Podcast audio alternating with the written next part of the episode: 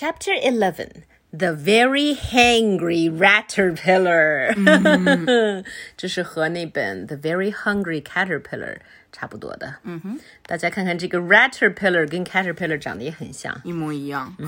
Hangry 是什么意思呢？就是因为太饿而变得非常的生气，就是饿到饿到气愤的那个意思。哦 Angry because you're hungry，还 So 真有这样 hangry 的词啊这就是一个合成的词，angry 好 and hungry together hangry. Okay. Soon, the very hangry caterpillar chased the last remaining burgle ball straight to Dr. Scum's laboratory. Robotime Industries. Gulp. Rats! All of my burgle balls got eaten up. But no worries. That caterpillar is no match for my colossal bot 2000. Colossal 就是巨大的意思。呃， very very big，看上去像是八爪鱼，I mean 六爪鱼的样子嗯，确实嗯六爪机器人呀。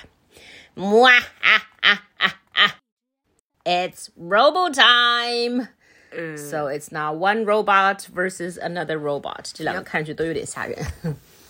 The colossal bot 2000 attacked, and the fight was on.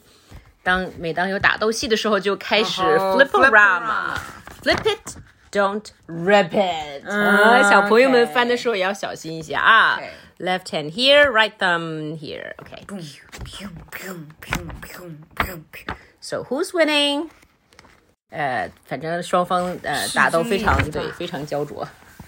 The battle was intense, but fortunately, the very hangry caterpillar, crunch, crunch, crunch, had an appetite Munch, munch, munch. for destruction. Snap.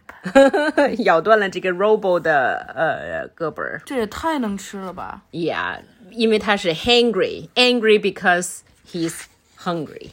So that's the end of chapter 11.